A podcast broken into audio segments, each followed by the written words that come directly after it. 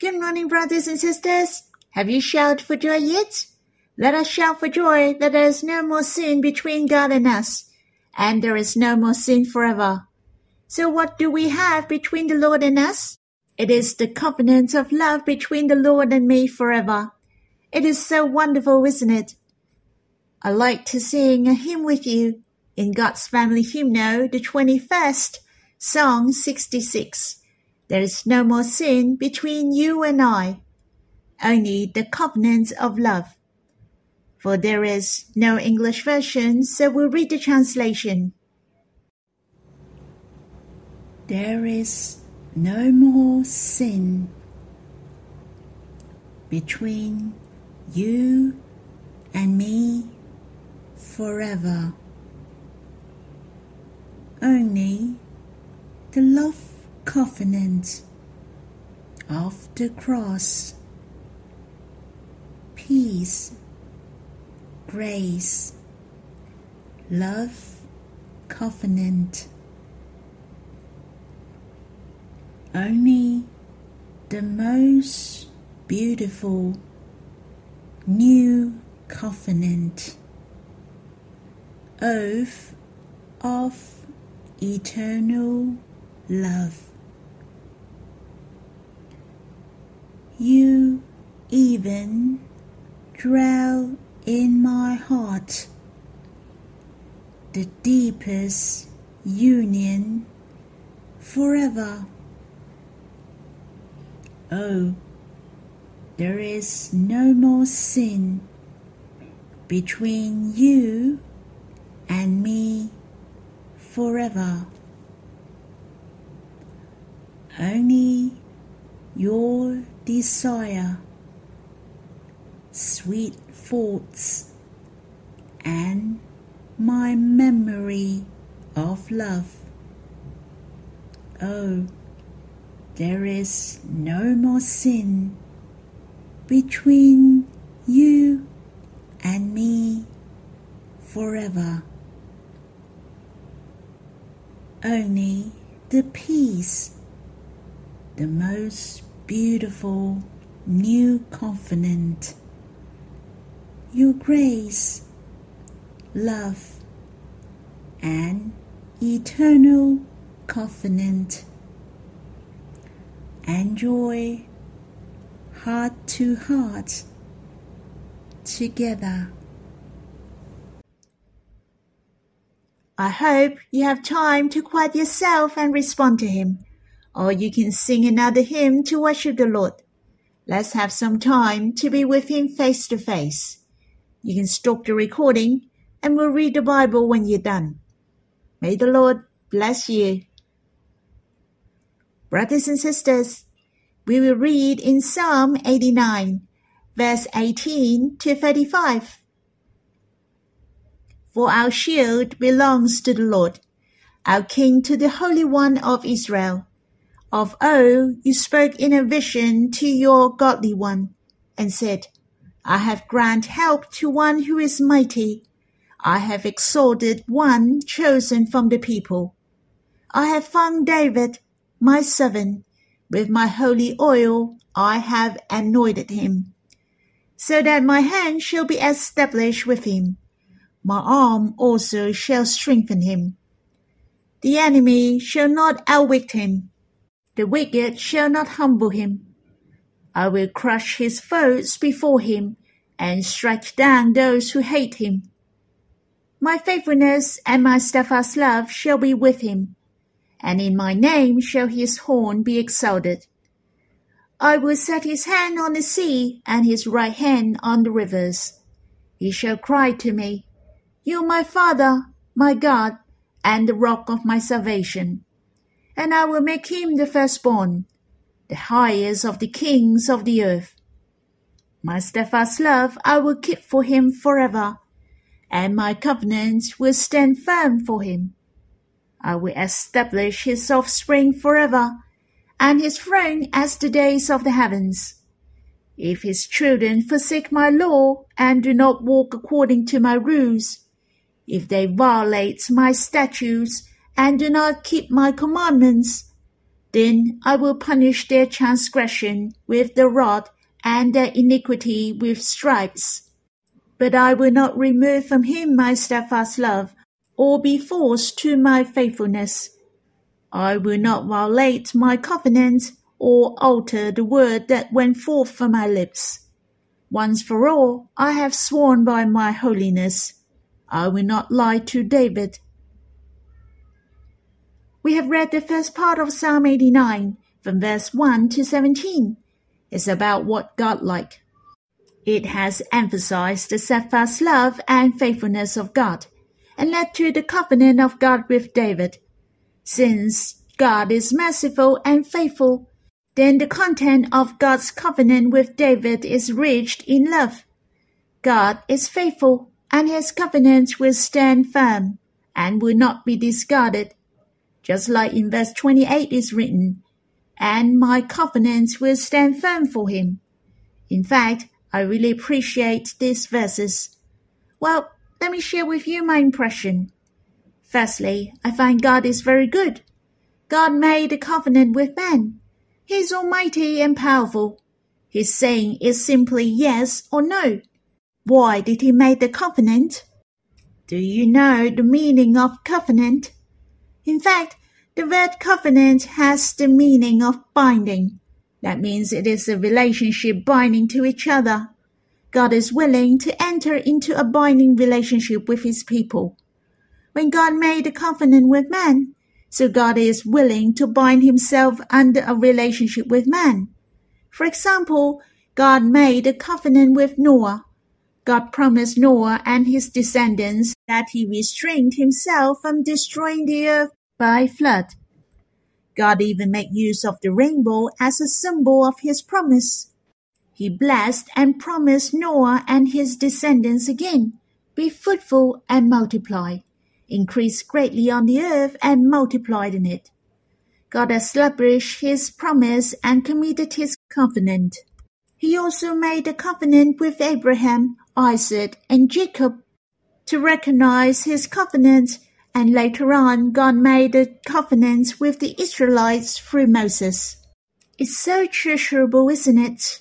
Seems God and man are on an equal basis and drill both parties together. In fact, it is a natural thing for man to be obedient to God, and that's indisputable. Yet, God put the obedience of man to him as a condition of his covenant. God likes to bless his people greatly. It's really strange. God blesses those who listen to him greatly. Noah was the case, and so was Abraham, Moses, and even the Israelites. My heart was very touched. Yet it is not the Old Testament, but the New Testament. The executor of the New Testament is the Lord Jesus. He accomplished the salvation and made the new covenant we became the beneficiaries of this covenant. He has poured upon us the greatest blessing by accomplishing his salvation, to execute all the contents of this covenant. When I was reading this covenant with David in the psalm, God likes to bless David in order his throne was established. His offspring could sit on this throne forever. When I read through it, you will know his covenant of David or the other covenants made with other people.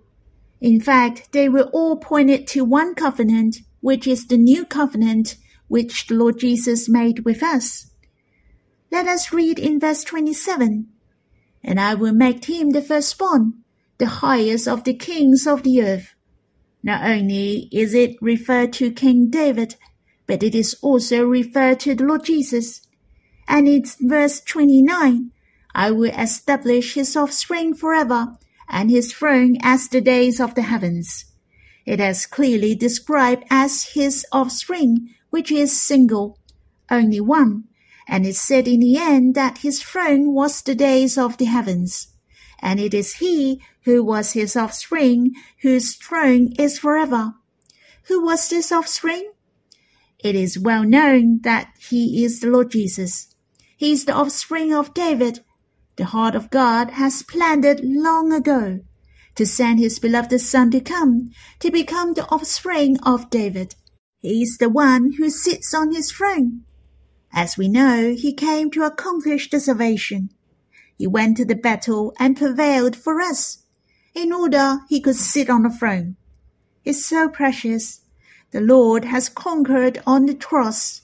He is worthy to reign, for he has defeated the devil and sin. God exalted him to the highest. The Bible said, as head over all things to the church. In fact, I don't know how to describe how grateful I am in my heart. David took the lead and was blessed by God. He sat on the throne and became the king of Israel. As long as his offspring were willing to listen to the words of God, they could sit on the throne. And this was the covenant of God made with David. It is about you and me. The Lord fought the battle for us. He won the victory, and all our sins are forgiven through faith. The Holy Spirit dwelled in our hearts. He has caused us to be born again. We became the children of God, and we in one spirit with the Lord. We have the deepest union with the Lord. We are the darling love of the Lord. The blessings which I have just mentioned are given by God. It is the blessings from the covenant. We have entered into the new covenant. We are enjoying the blessings of the new covenant. I'm very grateful to the Lord. The more I read this psalm, the more I'm thankful to live in the new covenant. We are more blessed than the saints in the Old Testament. Those who are saved through faith. This covenant has guaranteed us to have the deepest relationship with God. This covenant is the covenant of love, which is matchless. All the covenants in the past were simply the directive to the fairest covenant. Let me share with you my second impression while reading this psalm. As I mentioned, my first impression is the preciousness of God who made the covenant with man. Next, I'd like to share with the covenant God made with David, who was very treasurable the verses we have read was the declaration of God that David was the anointed and the promise to his offsprings. God declared David was his anointed and his chosen one. He promised David would prevail over the enemies and established his kingdom and sovereignty. He promised the offsprings of David could continue his kingship as long as he kept his law his rules and commandments. If they violate them, they will be judged and punished. What a great blessing from his covenant! It's really awesome. But have you ever thought, why was it David but not others? Let us read in verse 20. I found David my servant. With my holy oil I have anointed him. Here it has explained why it was David for God has found this man. In fact, this verse has appeared in the Acts of the Apostles. On that Sabbath day, Paul came to the synagogue in Antioch. He testified to his kinsman the Lord Jesus was the Savior to come. He was the anointed of God, the anointed and the hope of the Israelites, who is Christ. In the Acts of the Apostles, chapter 13, Paul proclaimed the history of the Israelite first. He mentioned David in verse 22. I found in David the son of Jesse, a man after my heart, who will do all my will. Paul has explained how God found David. In fact, he was a man after the heart of God, who will do all his will. Hence, God anointed David as king in the Acts of the Apostles, chapter 13, verse 23. Of this man's offspring, God has brought to Israel a Savior, Jesus, as he promised. How did Paul testify the Lord Jesus is Christ? Based on Psalms 89, he has explained to the Israelites that the Lord is Christ. However, what I'd like to share with you is that in verse 20 mentioned, I have found David, my servant, my heart has a response to God. May God find me as well. But don't misunderstand what I mean. Has God missed it on us? And God didn't recognize us? Why does he have to find us? As I have explained to you through the Acts of the Apostles, meaning of found is are we the one who is after God's heart? In order God could choose us. I pray to God in my heart, may God make me to be the one after his heart. Did David is after God's heart or violate his heart? What do you think? I can say the biography of David is the most complete and detailed in the Bible.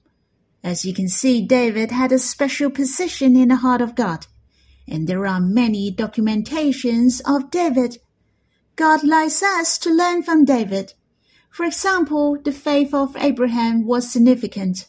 There was research that there are about 14 chapters, but the life of David was a lot more.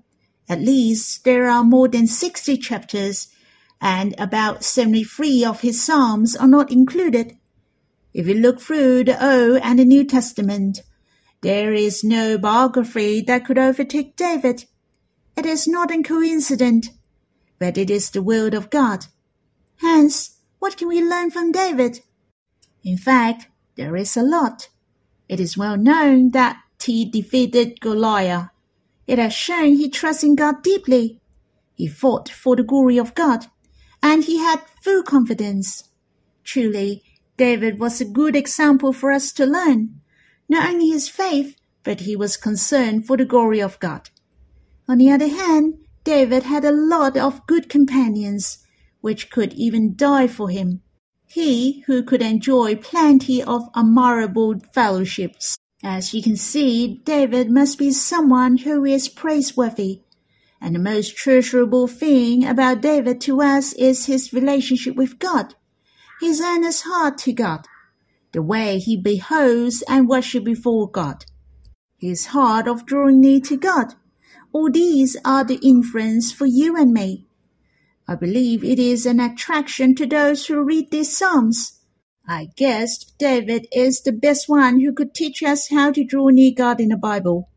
On the other hand, David knew the heart of God very well. The tent of David, how he dedicated himself to build the temple. David may not know all these, I refer to the church. But God treasured very much how he valued the will of God. Hence, we are encouraged through David God also appointed David as the prefiguration of Christ, the Lord Jesus, for he was so glorious.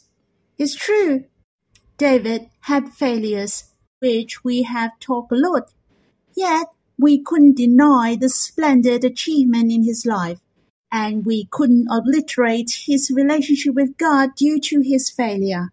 And he has blessed those who were willing to worship God. The establishment of the Tank of David made known to man how to draw near to God and worship God face to face.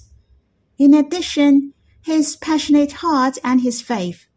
God has found David, for he was after God's heart. I hope God has found us as well.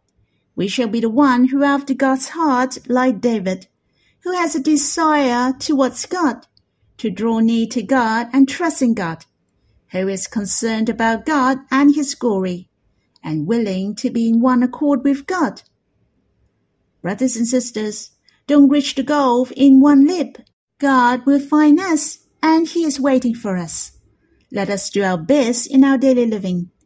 We should draw near to God day by day, and He will glorify us. How God seeks us, the same He will find us. Brothers and sisters, let us strive together that's all for my sharing. I hope you have time to read the verses again, for I didn't explain the verses one by one. I hope you have time to quiet yourself before the Lord, to draw near Him and pour out your heart to Him. You can sing Him a song. The most important is to have the interflow of love with Him, to experience and enjoy Him. It is the most treasurable to have personal time with God. May the Lord bless you.